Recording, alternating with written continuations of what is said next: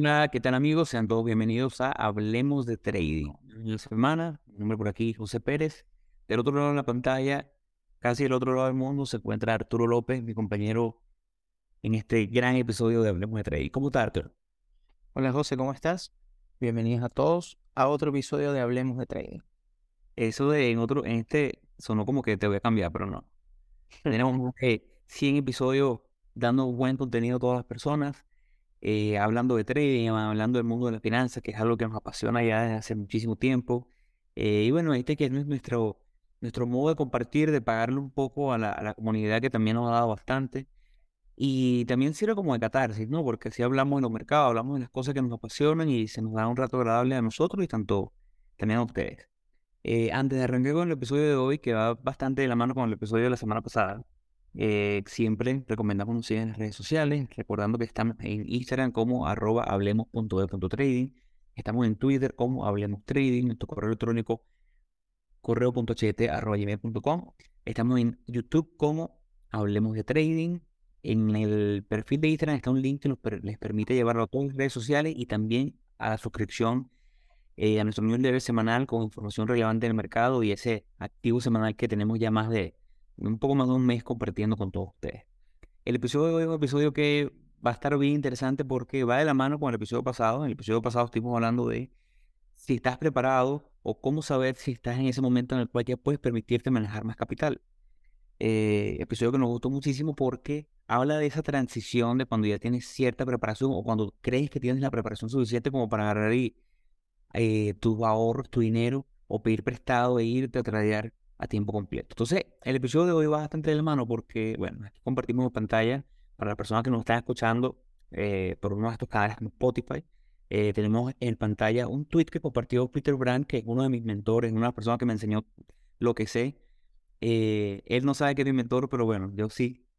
y él en Twitter compartió esta imagen donde habla de cuáles son las condiciones que él considera que una persona debe tener si desea renunciar a su trabajo normal para convertirse en un trader a tiempo completo. Entonces, tiene un poco de sarcasmo, tiene el plan A, plan B, y comparte las cosas que él considera son relevantes. Y bueno, en, base a eso estaremos hablando el día de hoy porque nos pareció, eh, sí, por un lado cómico, por otro lado bastante cierto, y queremos debatir las cosas que una persona que, como Peter, que tiene más de 45 años trabajando como trader, un trader profesional, una historia brillante, tiene un par de libros excelentes, eh, que recomendamos, incluso si deseas leerlo, tiene un libro que se llama Diario de un Commodity Trader o un trader de materias primas, que lo tenemos en digital y podemos compartirlo en las redes sociales. Y bueno, de eso tenemos hablando el día de hoy. Una de las cosas por la cual sobre este episodio es porque muchas personas nos respondieron en el episodio pasado eh, porque se sienten listas o, quieren entender, bueno, cuál es el cálculo que, el cálculo que necesito económicamente para decir ya tengo suficiente dinero como para tradear tiempo real. Entonces, bueno, comenzamos con el día de hoy. ¿Qué tal, Arturo? Cuéntame el episodio, cuéntame un poquito sobre, sobre qué pensaste cuando vimos esta imagen. O sea, lo que pasa es que, a ver, a mí me gusta mucho este tipo de episodios y, y, como los, vamos, no, no lo llamemos seriados, pero como estos últimos episodios que hemos estado conversando, eh, y es porque responde a preguntas que todo trader se hace, o sea, que son preguntas de, bueno, si efectivamente en algún momento eh, podré vivir del trading, si puedo vivir del trading, si estoy preparado para, para dar ese salto, si estoy preparado para manejar un mayor capital. Y son preguntas que eh, yo me hice, estoy seguro que tú, José, también te las hiciste en su momento, eh, y, que, y que son importantes saber y conocerlas para uno poder como, como continuar creciendo y, y, tener como una meta clara, porque yo creo que al final de todo esto lo que hacemos es, bueno, establecernos una meta clara de qué es lo que queremos y de cómo tendríamos que proseguir para llegar a esa, a esa, a esa meta. Entonces, claro, eh, yo cuando este, eh, bueno, este tweet lo mandaste tú, eh, a mí me, llamó mucho la atención, sobre todo por el humor, y ya vamos a estar conversando un poco sobre eso, pero sobre el humor que Peter Brandt coloca en, en, esto. Y es simplemente, bueno, de, hablar, bueno, cuáles son las condiciones que tiene que cumplir alguien para, para salir de, o sea, para eh, salir de, tu, de tu trabajo, ¿verdad? Y convertirte en un trader ah, eh, de tiempo completo. Entonces, él, él establece dos planes. Eh, el plan A, que es como el plan, yo, yo creería que es como el más, o sea, yo, lo tomo como que es el, el que él, es la parte del tweet que tomó como seria, pero él siempre con, con sus tweets son, son muy, eh, o sea, enseñan mucho, pero tienen también un humor escondido que a mí me agrada bastante, la verdad.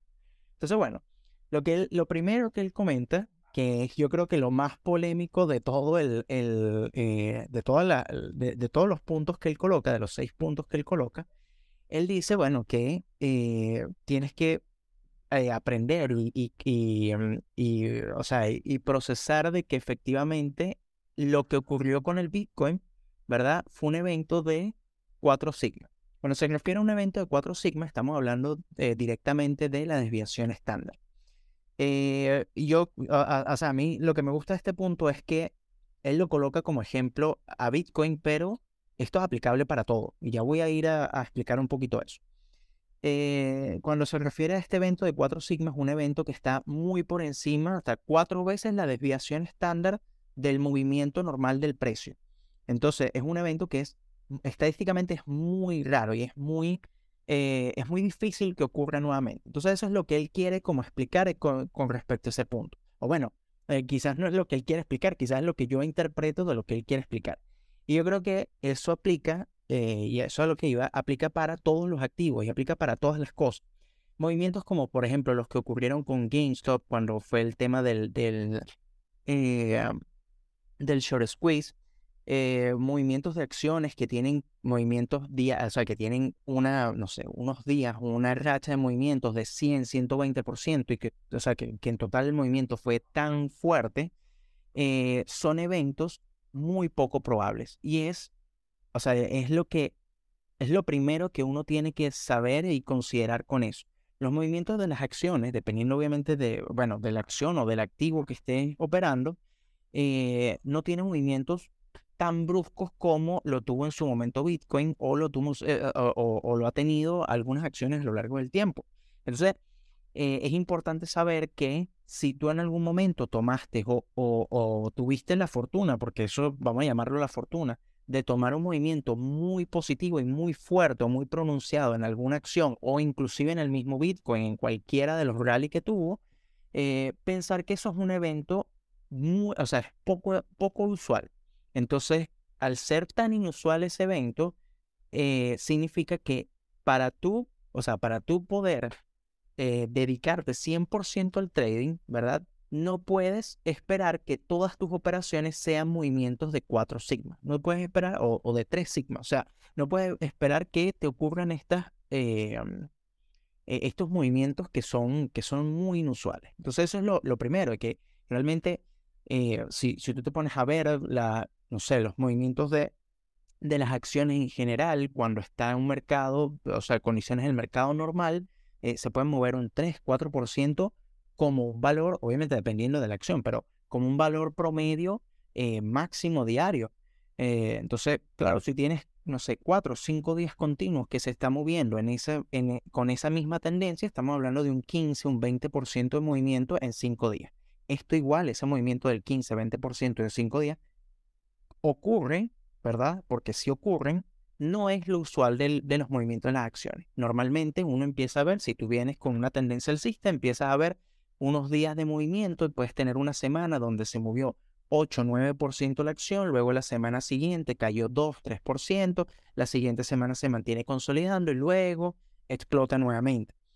Eh, y esa es la realidad del trading. O sea, al final no vamos a conseguir este tipo de movimientos todos los días y a todo momento. O sea, y por eso es que eh, él, lo coloca como, como el primera, o sea, como la primera, la primera cosa que, que uno tiene que, que como que adentrar, o sea, como que adentrarse, mira, mira lo, que iba a decir, que uno tiene como que comprender es eso, que justamente eso no es lo común en el mercado, eh, por lo tanto, uno tiene que como caer en cuenta y poner los pies sobre la tierra de que esos son eventos poco usuales. no sé, no sé qué, qué opinas tú, José, de eso, o si tú lo interpretaste de la misma forma o tienes otro punto de vista ya que estaba motivado para darte tu protagonismo, el que te mereces. Eh, yo, mira, yo creo que, que la forma que yo lo vi en el momento fue, hay mucha gente que durante esa burbuja del Bitcoin del año 2017 eh, metió a lo mejor sin, sin a lo mejor no, seguramente sin mayor conocimiento, metió una cuenta en un exchange o un wallet mil, dos mil dólares con Bitcoin y esos mil, dos mil dólares se le convirtieron en esa crecida tan grande eh, que vimos como de a mediados de 2017 valía un poco menos de, de 2 mil dólares, 2.200 dólares si no me equivoco, y subió hasta 20 mil dólares, convirtieron ese poco dinero en 30 mil, 40 mil dólares. Dígame lo que el amor tenía 5 mil desde un año anterior y lo convirtieron en 200 mil dólares. Entonces, a partir de ahí, creyeron, mira, pero es que si yo con ese capital, con ese poco capital de 10 mil, de 5 mil, de mil dólares, logré hacer tanto dinero, ¿qué pasaría si yo mañana vendo mi casa, mi carro, me dedico tiempo completo a esto, dejo mi trabajo y voy al mercado porque, bueno, es lo normal? Entonces yo creo que eso es lo primero que él quiere establecer, entender que Bitcoin fue ese evento raro, porque quiero que, que la gente entienda eh, que, es una dirección estándar. La dirección estándar no es más que, que lo usamos nosotros muchísimo, lo hablamos mucho, no es más que eh, esa medida de dispersión estadística. Es la, la, la dispersión que va a tener, la dispersión estándar que tiene un valor dentro de un conjunto de datos estadísticos. O sea, yo siempre uso el ejemplo del edificio, las edades y los apartamentos. Siempre uso el ejemplo, un edificio de 10 pisos y tú eres un, un demógrafo que te dice, mira, quiero que me calcules o quiero que pases haciendo una encuesta por cada uno de los apartamentos para entender y conocer cuál es la, eh, edad promedio de cada habitante de esta residencia. Entonces, bueno, te vas a 10 pisos, eh, dos apartamentos por piso, tienes 20 apartamentos en total, con un habitante por apartamento, solamente por un ejemplo, y te vas al primer piso y te das cuenta que la persona es un hombre de 20 años, al segundo piso es un hombre de 22 años, y así vas hasta el último piso y llegas hasta el último apartamento con una desviación estándar de, digamos, 5 años, porque tu promedio viene siendo por 20, 25 años, 22 años, y tu desviación estándar es 5 años. ¿Qué significa esto? Que tu desviación significa una desviación estándar que eh, es probable dentro del 61% de los casos que las edades estén comprendidas más de 20, más de 20 a 25 años o 20 o menos, o menos de 5, o sea, 15 años. Esa sería tu primera desviación estándar. ¿Qué te permite tú tener, eh, qué te permite ese valor estadístico? Entender que lo más probable es que te mantengas dentro de una o dos desviaciones estándar, porque a nivel estadístico, y ya te voy a dar el dato exacto, eh, lo tengo por aquí, si no me equivoco, sí. Eh, cuando hablamos de desviación estándar, hay que entender que la desviación estándar tiene una campana gaussiana, una campana matemática, donde eh, caen esas datas estadísticas. ¿Qué significa esto? Que dentro de una desviación estándar encontraremos el 68% de todas las datas estadísticas. Dentro de dos desviaciones, el 95%. Una desviación estándar, en este ejemplo que estoy dando, son 5 años. Dos desviaciones estándar serían 10 años, o sea, dos veces un sigma. ¿Qué significa esto? Que si tú, el siguiente apartamento, cuando vas a tocar la puerta esperando encontrar la edad de esta persona, lo más probable es que te encuentres dentro de uno o dos sigmas. O sea que si tu promedio es 20 años y tienes esos datos estadísticos, lo más probable tú puedes con cierta certeza apostar que tienes un 95% de probabilidad que la persona que vive en ese apartamento va a tener 20 años, 10 años más, 10 años menos. O sea, va a estar dentro de esa campana de mínimo 10 años, máximo 30 años. Ojo, esto son probabilidades, lo cual no significa que sea imposible que la persona tenga 50 años. Es probable, es poco probable, pero sí es posible. Entonces, cuando hablamos de estadística y hablamos que un sigma representa, representa el 68% de mi data, dos sigma 95% y tres sigma 99%, quiere decir que un evento de cuatro sigma es un evento muy, muy poco probable. Y te voy rápidamente con los números para que la gente lo vea en algo de día a día. Un sigma es algo que ocurre de dos a tres veces por semana. Un evento de dos sigma es algo que ocurre una vez cada tres semanas. Un evento de tres sigma es algo que ocurre una vez al año. Pero un evento de 4 sigma es un evento que ocurre una vez cada 43 años o dos veces en el tiempo de vida promedio de una persona. Entonces, cuando él habla de estos 4 sigma, ya para pasar al siguiente punto, lo que quiere aclarar es que si bien sí es posible vivir de trading, lo que él quiere aclarar es que lo más inteligente es entender que tus, tus resultados no deben, o tu toma de decisión en base a vivir del trading, como él lo decía Arturo, no debe depender de lo que ocurrió con una operación donde fue muy bien, como en el caso del Bitcoin. Ese, ese yo creo que, que es el, el takeaway, como dicen los americanos, de, de esa parte del tweet que a mí me llama poderosamente la atención y que sí, como lo estuvimos hablando nosotros, sí genera cierta cierto debate, ¿no? Porque la gente dice, no, pero es que sí va a volver un millón de dólares de Bitcoin. Bueno, o va a llegar un millón de dólares. Bueno, sí es probable, no vamos a decir que no es probable es, posible solamente que es muy poco probable. Es muy poco probable porque ahora necesitamos un movimiento, y lo estamos viendo en, los números cuando, cuando hacemos la preproducción, necesitamos que para el siguiente evento de cuatro semanas, el precio de Bitcoin en las siguientes cuatro semanas eh, alcance por lo menos un valor de 95 mil dólares. Entonces, bueno, más o menos por ahí. Pero, bueno, ya habiendo aclarado esto, hablando ya hablando bastante de la parte más polémica del tweet, eh, vamos al segundo punto. Eh, que quiero que Arturo me ayude porque sabe muy bien, ha pasado por esto y entendemos muy bien cómo funciona esto. El, siguiente, segundo punto de este tweet habla, o él dice en su plan, que debes esperar que tu primer año sea un año perdedor. Y la gente se choquea un poco cuando escucha eso, pero bueno, ¿pero por qué? ¿Por qué debo, después que me retiro, después que tengo mi dinero para vivir de esto, por qué tengo que esperar que mi primer año sea perdedor? Bueno, yo creo que es un tema de expectativas. Lo que pasa es que, eh, a ver, el primer, o sea, apenas tú decides dejar tu trabajo y dedicarte 100% al trading, le estás agregando más, o sea, como un mayor componente psicológico al tema. Eh, y es justamente de que, bueno, eh, ya ahorita no es que estás haciendo, no es que tienes tu trabajo y aparte tienes el trading que lo estás llevando de la mano, como podemos estar haciendo José, como estamos, podemos estar haciendo, o como puedo estar haciendo yo en este momento, sino que ahora tu ingreso, ¿verdad? Va a depender 100% del trading. O bueno, o, quizás tienes otras inversiones, pero, pero tu, o sea, tu ingreso grande, el que, va, el, que, el que sustituye tu trabajo de 9 a 5, ¿verdad? Es el trading. Entonces, fíjense o imagínense el componente psicológico que le, que le agrega de que, o, sea, de que te tienes, vamos, o sea, no, no es que te tienes, sino es que eh, si empiezas a tener eh, un, semanas malas o meses malos, es la obligación de que no vas a llegar a fin de año eh, positivo o no vas a llegar, o sea, eh, sí me explico, de que, de que vas a... Y por eso es que necesitas entender el, punto que viene después del tema de capitalización, porque si necesitas retirar tu dinero al final de cada para pagar la renta, esa presión que habla Arturo es la que te va a matar. Claro, y entonces es justamente eso, de que, entonces yo creo que por ahí va, o es la forma de como yo lo puedo interpretar de que eh, hay que, o sea, al bajarle tú las expectativas y tú decir, bueno, mira, ¿sabes qué? Eh, este primer año, no, o sea, y, es, y, muy bien, o sea, está muy bueno lo que comentaste ahorita, José, porque va muy de la mano con el tercer punto. El, tercer punto dice, bueno, ten uno o dos años de los gastos de, vida, o sea, que los tengas ahorrados, ¿verdad? Eh, por, separado de tu cuenta principal de trading, ¿verdad? Ten ahorrado uno o dos años de tus gastos de tu, o sea, tus gastos de vida, o sea, tus gastos eh, necesarios, tus gastos básicos. Eh, y claro, y entonces, si tú le sumas, o sea, si tú sumas el, el punto 2 al punto 3, eh, te, vamos a decir que te relajas un poco más porque estás bajando las expectativas de que tienes que tener todos los años positivos, ¿verdad? Porque tienes que, tienes que tener, o sea, tienes que vivir, o sea, tienes, vives dependiendo de lo que ganes en ese año, ¿verdad?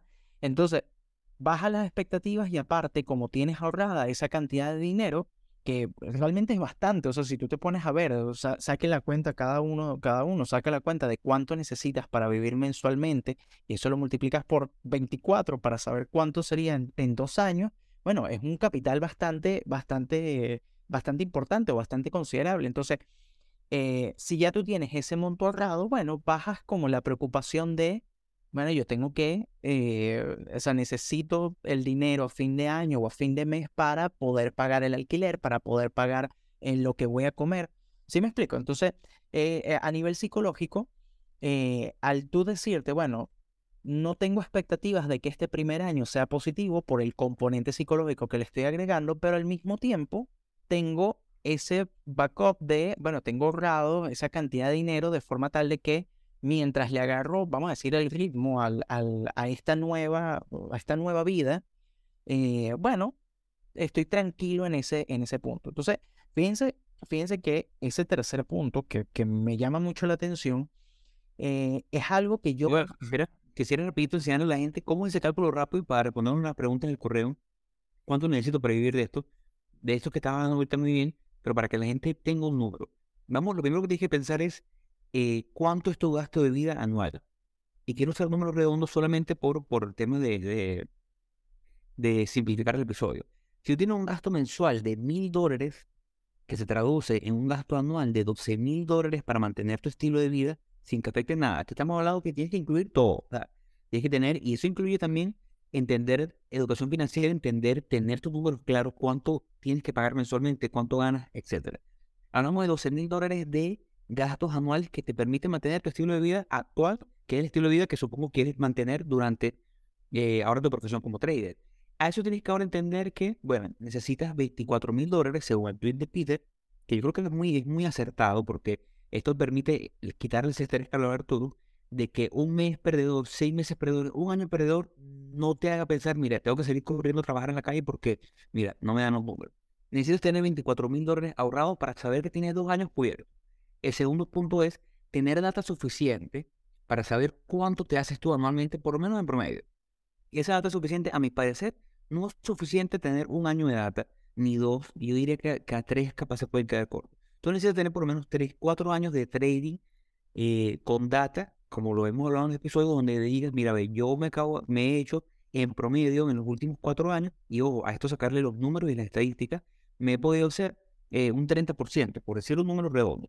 Un 30% con un año que hice 10, un año que hice 100, un año que hice 5, un año que perdí 9. Bueno, tengo en promedio 30%. Y le puedes sacar tu dirección estándar incluso para que tú digas, bueno, si mi, mi normal promedio es de 10%, mi versión estándar es 20%, tú sabes que te encuentras dentro de un rango y el año que hagas 100%, mira, esto fue un evento 3 sigma que posiblemente no se repita el año que viene. Todo esto te da eh, salud mental y te da entendimiento entre los parámetros que necesitas para operar.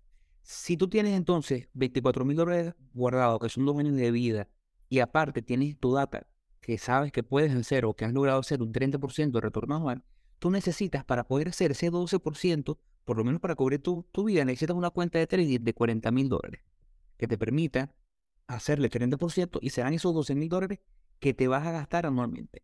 Con ese monto y esos números es que te puedes decir mañana, mira, renuncio, adiós jefe y me dedico enteramente a esto. Y, está, y está genial, o sea, está genial porque, eh, o sea, Fíjense la, la, mentalidad que hay que tener o, la forma o el pensamiento que hay que tener para poder tomar esa, esa decisión. O sea, no es, no es una decisión cualquiera, estamos hablando de una decisión que, que marca un antes y un después en tu vida. Entonces es como, eh, hay que tener, hay que tener el, el eh, o sea, la madurez para hacer eso. Entonces, de ahí viene, bueno, el, cuarto punto.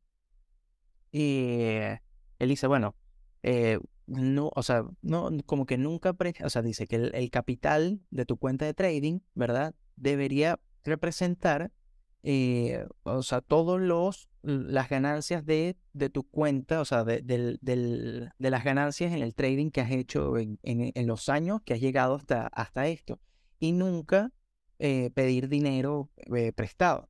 Y justamente es eh, eso es algo, bueno, que, que no, no solamente para, para temas de, o sea, para temas de, de vivir del trading eh, es algo necesario, sino también para hacer trading como tal, eh, es una regla y es una regla básica de que nunca debemos pedir dinero prestado para hacer trading. O sea, siempre es tener, tener un capital que sea un, un capital que nos podamos permitir a perder, ¿verdad?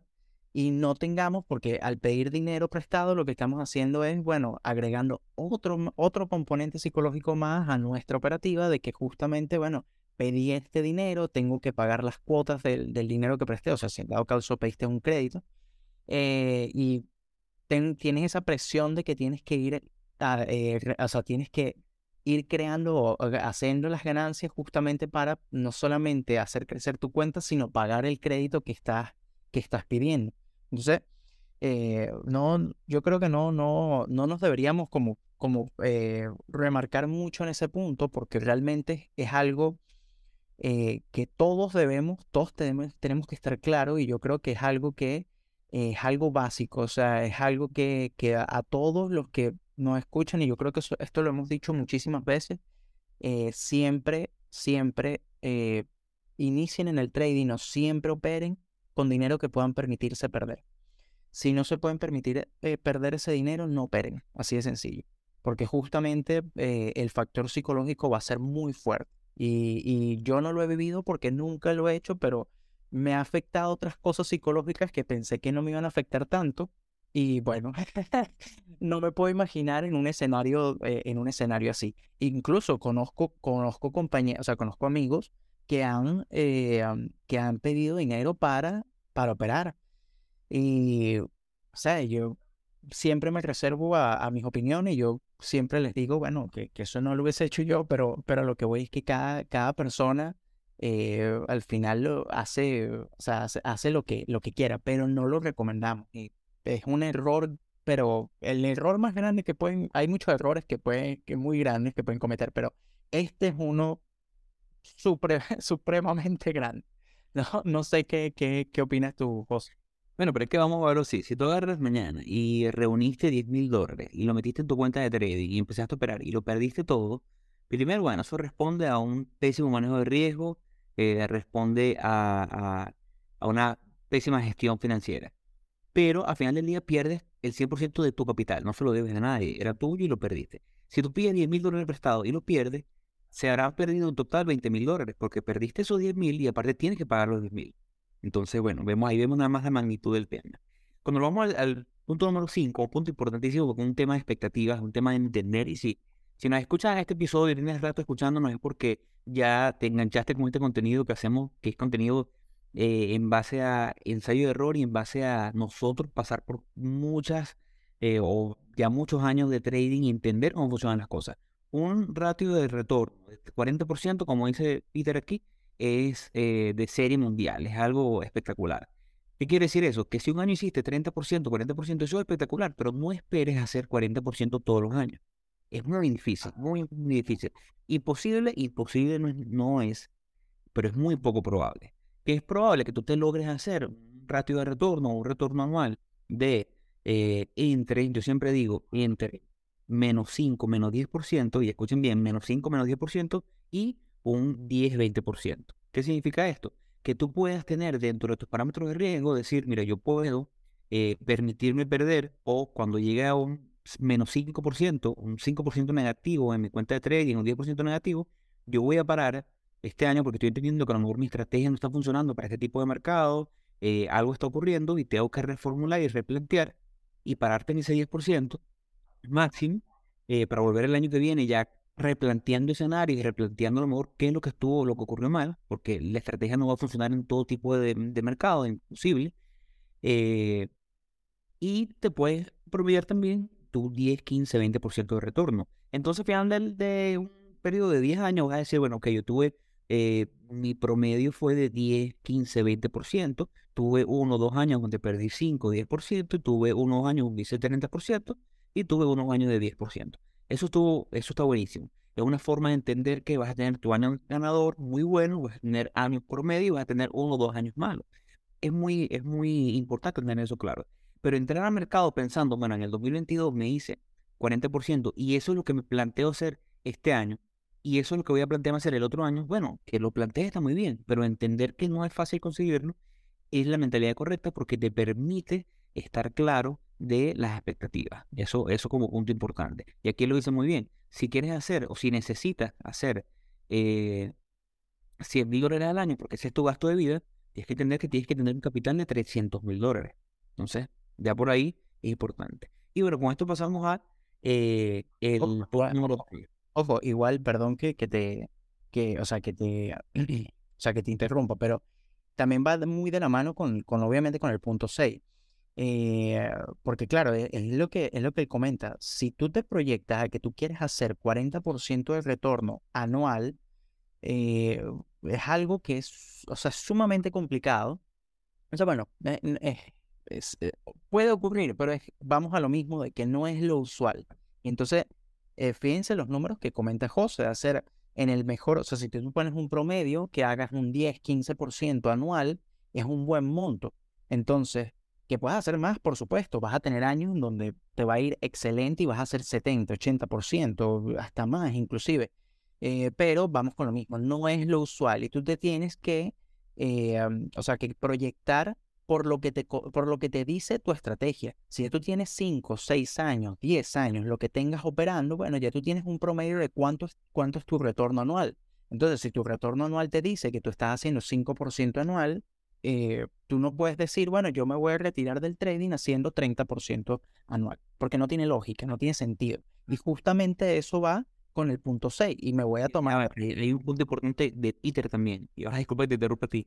Peter dice que él tuvo un año que fue su mejor año, porque cuando nosotros hablamos de estos 10, 5, 20%, que la gente dirá, bueno, son números pocos, los traders estamos en el mercado y estamos en esta carrera porque, aunque sí, buscamos tratar de estar positivo y tratar de, sabemos que un año vamos a hacer 10, 20, 30%, sabemos que el año del 100% está a la vuelta de la esquina.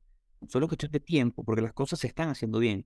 Eh, si el año pasado hice 20%, es espectacular, pero yo sé que a lo mejor este año hago 10%, pero sé que a lo mejor el año que viene, o el otro, o el, de más arriba, voy a hacer 80, 100%.